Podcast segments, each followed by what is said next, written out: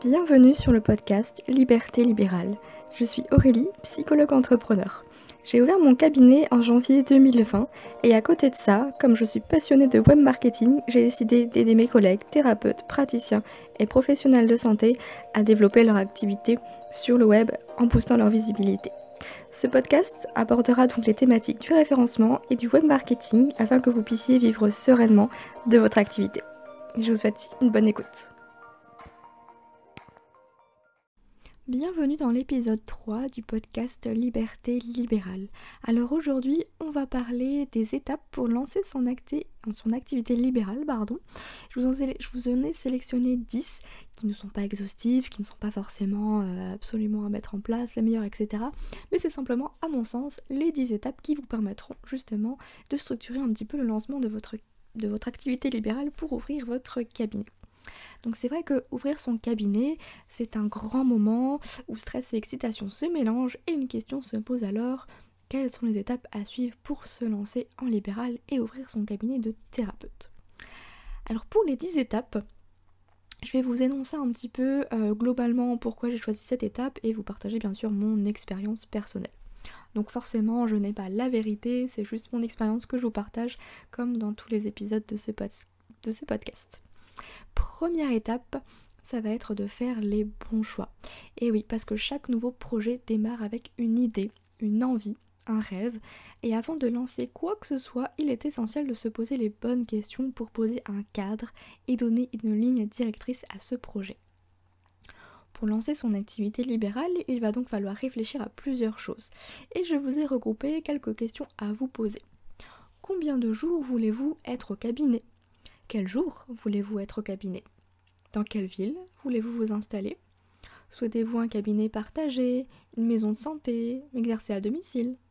Quel est votre budget pour louer un cabinet? Parce que là aussi, ça va déterminer le nombre de jours où vous allez pouvoir y être.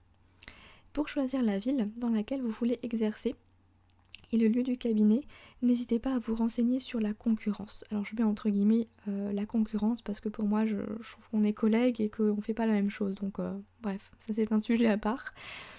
Est-ce qu'il y a beaucoup de thérapeutes installés? Est-ce qu'ils arrivent à trouver des patients facilement? Et si vous êtes courageux, eh bien je vous invite à faire une étude de marché Sinon, vous pouvez lancer peut-être un sondage et le partager sur Facebook. Je sais que sur Bordeaux, on a un groupe qui s'appelle Bordeaux Wanted, où il y a énormément, je crois qu'il y a toute la population de Bordeaux qui est dessus, et c'est vachement intéressant pour faire des sondages et avoir vraiment euh, des sacrés. Euh, une quantité de réponses, quoi, on va dire. Après, personnellement, moi je vous avouerai que j'ai pas fait d'études de marché parce que clairement, j'en avais pas envie. C'était clairement pas le truc qui me faisait. Euh, voilà, qui me faisait envie. Donc euh, moi ce que j'ai fait, c'est que j'ai décidé de lancer mon cabinet à Bordeaux et en fait je suis allée sur le bon coin, j'ai regardé les cabinets qu'il y avait à louer et voilà. En fait j'en ai contacté un, deux ou trois. C'était pas évident parce qu'en fait si vous voulez, souvent quand c'est des cabinets qui sont partagés, euh, ben, les personnes qui sont déjà dans le cabinet ne veulent pas de même praticien. Donc si voilà, je, psychologue, hypnothérapeute, la plupart des cabinets avaient déjà des gens qui faisaient de l'hypnose et ils n'étaient pas d'accord pour qu'il y en ait une deuxième quoi. Ce que je comprends, hein, donc euh, voilà. Donc en fait j'ai trouvé mon cabinet simplement euh, en termes de disponibilité, j'ai envie de dire. Parce que si vous cantonnez après exactement à un quartier précis, etc., ça risque de réduire vachement les recherches. Surtout si vous ne voulez pas prendre un cabinet à temps complet. Ce que je comprends car c'est quand même un sacré budget. Hein. On a déjà un loyer à payer euh, de notre appartement, de notre maison. Il faut rajouter quand même le loyer du cabinet. Donc moi j'ai fait le choix très sécure qui me rassurait de ne prendre qu'un jour par semaine au cabinet pour commencer, de voir un petit peu comment je m'en sortais et surtout avec le loyer que je payais, enfin que je paye, euh, même si j'ai pas de patient, je peux m'en sortir quoi. Je peux débourser les 161,50€ que je paye pour être tous les vendredis au cabinet à Bordeaux. Donc vous l'avez compris, c'est un cabinet qui est partagé puisqu'il y a d'autres praticiens qui sont là le reste de la semaine. Et il y a aussi des psychologues, des hypnothérapeutes, etc. Mais ça n'a pas empêché mon cabinet de bien marcher, de décoller. Donc voilà un petit peu les premières questions à vous poser pour poser un peu le cadre de votre activité libérale, de savoir quel jour vous voulez exercer, de déterminer aussi pourquoi pas vos horaires, enfin voilà, toutes ces petites choses un petit peu classiques, mais qui vont quand même euh, faire la différence parce que se mettre en libéral c'est quand même pour être libre. Donc si on doit travailler de 7h à 21h, voilà, Hein, moi, ça me conviendrait pas. Mais ça, après, c'est vous qui voyez. Deuxième étape, ça va être de choisir le statut juridique de votre entreprise. Parce que oui, qui dit installation en libéral dit création d'entreprise. Et si le statut de micro-entrepreneur et d'entreprise individuelle sont les plus répandus pour une activité libérale, il en existe d'autres. J'ai personnellement choisi le statut de micro-entrepreneur car les démarches administratives sont facilitées. Néanmoins, je vous invite à bien y réfléchir car en fonction de vos réponses aux questions précédentes, eh bien un statut pourrait être plus avantageux pour vous. En fait, par exemple, en micro-entreprise, on déclare notre chiffre d'affaires, alors qu'en entreprise individuelle, on déclare seulement notre bénéfice. En revanche, la comptabilité en entreprise individuelle est beaucoup plus complexe qu'en micro-entreprise. Je ne pourrais pas entrer dans les détails car je ne m'y connais clairement pas. Euh, sur mon groupe Facebook, j'avais fait un live pour euh, la comptabilité en micro-entreprise, donc si vous voulez le voir, n'hésitez pas à rejoindre le groupe Facebook simplement et euh, accéder à la feuille de calcul qui est déjà pré-remplie. Vous avez juste à faire une copie pour l'avoir pour vous et rentrer votre chiffre d'affaires mensuel et vous savez directement combien déclarer à l'URSSAF aux impôts et ça déduit vos charges. Enfin bref, c'est super facile. Ensuite, la troisième étape, ça va être de souscrire à une assurance. Parce qu'une fois que vous avez trouvé votre cabinet, il faudra souscrire à une assurance de responsabilité civile professionnelle et une assurance pour les locaux du cabinet. Alors pour la responsabilité civile professionnelle qu'on appelle la RC Pro, moi je suis personnellement à la MMA, tandis que de nombreux collègues sont à la MACSF par exemple. N'hésitez pas à comparer, à demander des devis pour obtenir les meilleures assurances en termes de rapport qualité-prix. Moi j'ai fait au plus simple, je me suis franchement pas cassé la tête, j'ai envie de vous dire, et je paye pour ma responsabilité civile pro environ 13 euh, euros par mois, il me semble. Ensuite, la quatrième étape, ça va être d'ouvrir un compte bancaire. Alors attention là-dessus parce que si presque toutes les banques vous font croire qu'en micro-entreprise, il est obligatoire d'avoir un compte professionnel, c'est-à-dire avec des frais plus plus plus, eh bien c'est faux. Vous pouvez ouvrir un compte personnel dédié à votre activité libérale tout simplement. Et si jamais ça coince vraiment au niveau de la banque, eh bien vous pouvez passer par des banques en ligne telles que Boursorama si votre banquier insiste pour vous faire ouvrir un compte pro. Moi, c'est ce que j'ai fait. Euh, j'ai un compte personnel en fait, mais qui est dédié à mon activité libérale. Et j'utilise un petit boîtier pour les paiements par carte bancaire. Par Décidément, j'arrive plus à parler aujourd'hui. par carte bancaire qui s'appelle Izetel. Vous connaissez peut-être SumUp, ben voilà, Izettle c'est son concurrent et ils prennent 1,5 euh, ou 1,1 de commission. Donc en gros pour vous donner une idée, sur euh, les 50 euros de consultation, euh, je touche 49,12 euros. Voilà, c'est très précis, mais c'est hyper pratique. Et en fait cet argent-là va directement sur mon compte professionnel, mais qui est un compte personnel, hein, vous l'aurez compris. Ensuite, cinquième étape, ça va être déterminer vos tarifs entrons maintenant dans les choses sérieuses. Il va falloir déterminer en amont le type de séance que vous voulez proposer, individuelle, conjugale, familiale, le temps de vos séances, 30 minutes, 45 minutes, 1 heure plus, ainsi que le tarif pour chaque séance. Alors pour vous donner une idée, voici les tarifs de mes séances. J'en propose 4 euh, différentes. Alors il y a les suivis psychologiques qui durent 45 minutes et qui sont à 50 euros. Il y a les séances d'hypnose qui durent 45 minutes à 1 heure qui sont à 70 euros. Il y a la séance d'hypnose sur l'arrêt du tabac qui dure 1h30 et qui est à 150 euros. Il y a la séance d'hypnose qui est sur la perte de poids qui est également à 150 euros pour 1h30. Donc en fait, il n'y a pas de règle. Vous êtes libre de fixer vos propres tarifs et de proposer des, proposer des tarifs étudiants même, hein, si vous le souhaitez, ou pour les chômeurs, demandeurs d'emploi, etc. Attention néanmoins ne pas tomber dans le piège, piège du je vais être moins cher que mes concurrents. Car vous vous enfermez dans un sacré cercle vicieux. N'oubliez pas que votre chiffre d'affaires ne représentera pas votre salaire à la fin du mois. Il faudra compter moins 22,2% pour les charges à l'URSSAF. Il faudra compter votre loyer du cabinet, les impôts, votre assurance, le forfait de votre téléphone, euh, le forfait aussi euh, de votre nom de domaine, votre site internet. Bref, si vous travaillez pour vous, c'est pour en vivre et pour vous dégager un salaire décent. Alors faites attention à ne pas être trop peu cher. Je dis pas qu'il faut être cher, hein. en fait, alignez-vous, j'ai envie de dire, au prix du marché, mais il faut aussi que vous vous y retrouviez, vous, là-dedans. avec mes tarifs, voilà, je m'y retrouve, même si je sais qu'il y a des personnes qui sont beaucoup plus chères et d'autres moins chères que moi, mais ça, ça regarde les autres. Et pensez aussi que aujourd'hui vous êtes chef d'entreprise. Et c'est pas un gros mot en fait d'être chef d'entreprise, même quand on travaille dans l'accompagnement des personnes. Pensez qu'un prix trop bas, c'est synonyme aussi de bas de gamme. On se méfie. Il y a un manque de qualité, il y a un manque de compétences et il y a surtout un manque de confiance, je dirais. Est-ce que c'est vraiment l'image que vous voulez renvoyer? Si vous êtes perdu, basez-vous sur les prix de vos concurrents tout simplement. Et vous aurez la possibilité de réajuster vos tarifs plus tard, hein. rien n'est définitif, c'est vous le patron, c'est vous le chef, vous faites ce que vous voulez, sans avoir besoin de vous justifier.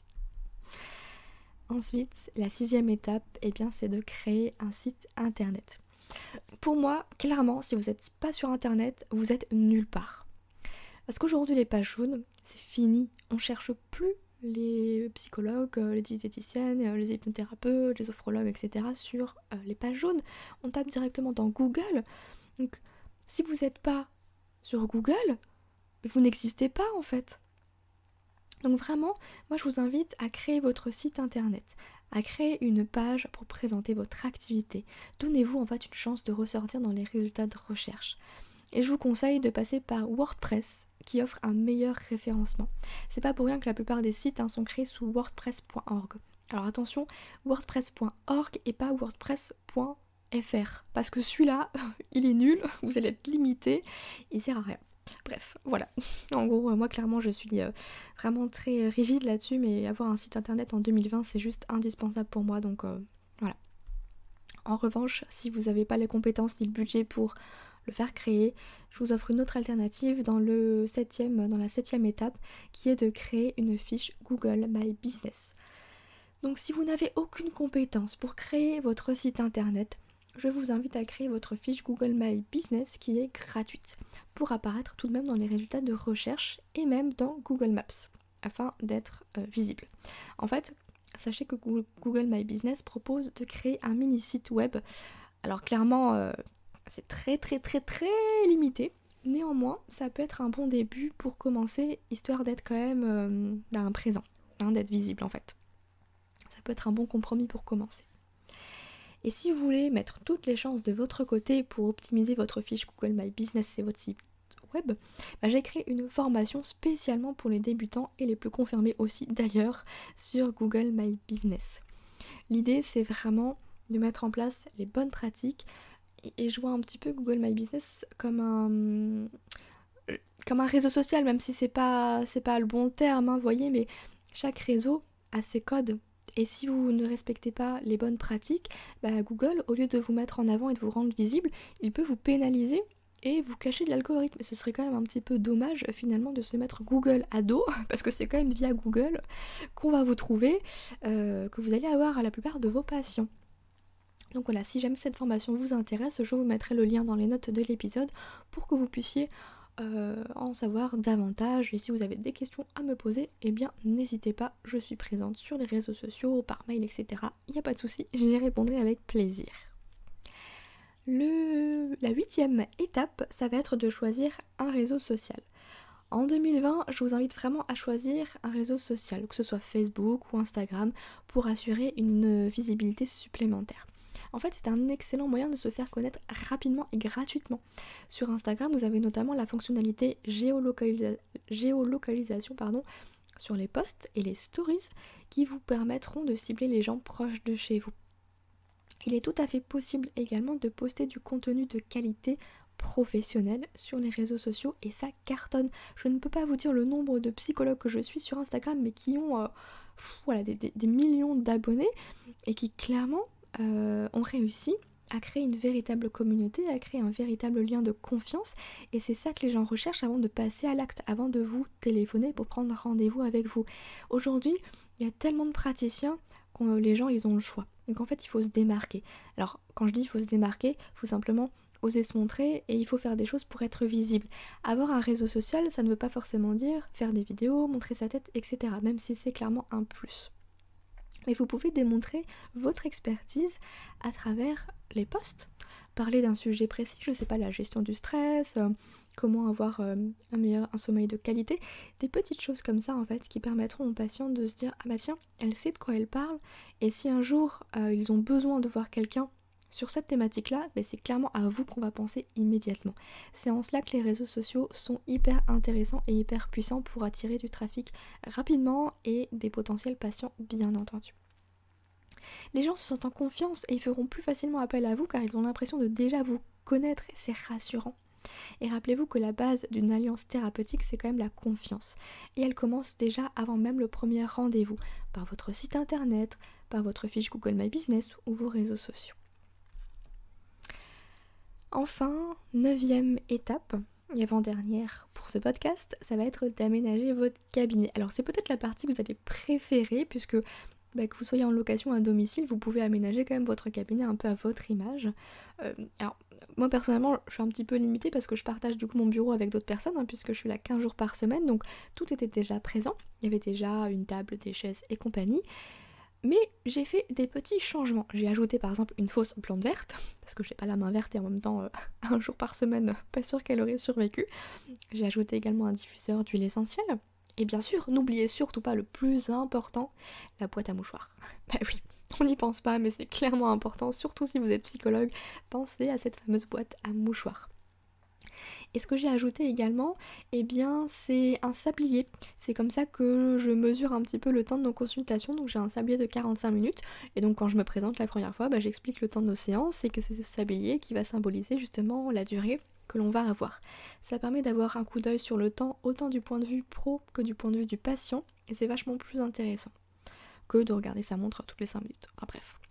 L'idée en fait c'est que vous puissiez vous sentir bien dans votre cabinet, euh, même s'il est partagé avec d'autres. Avec des petits réajustements, ça peut vraiment faire la différence.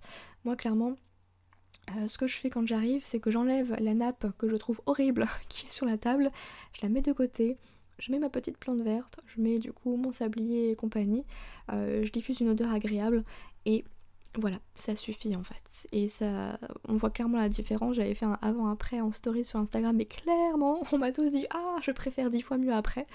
Donc voilà, euh, des petits changements pour vous permettre d'être bien vous et euh, de mettre à l'aise aussi le, patient quoi hein, finalement.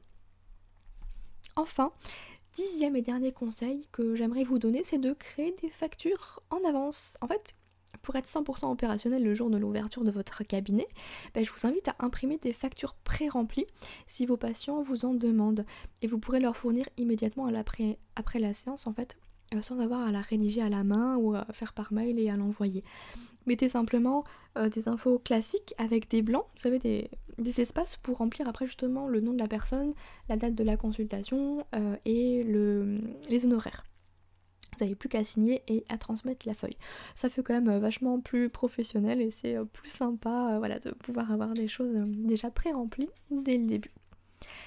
Bien écoutez, j'ai énoncé les 10 étapes pour lancer ouvrir son cabinet libéral. Bien sûr, il y en a encore plein d'autres certainement. D'ailleurs, si vous en voyez d'autres, bah, n'hésitez pas à les partager, justement, hein, que ce soit sur Apple Podcast, en notant peut-être même euh, le podcast, en lui apportant une note 5 étoiles pour lui permettre d'être euh, bien référencé, d'être découvert et que d'autres collègues nous rejoignent, qu'on puisse créer une belle communauté tous ensemble. Et puis, si vous avez des questions, bah, moi je reste disponible sur les réseaux sociaux. Donc, euh, bah, je vous souhaite une très belle journée, soirée en fonction du moment où vous m'écoutez et je vous dis à très bientôt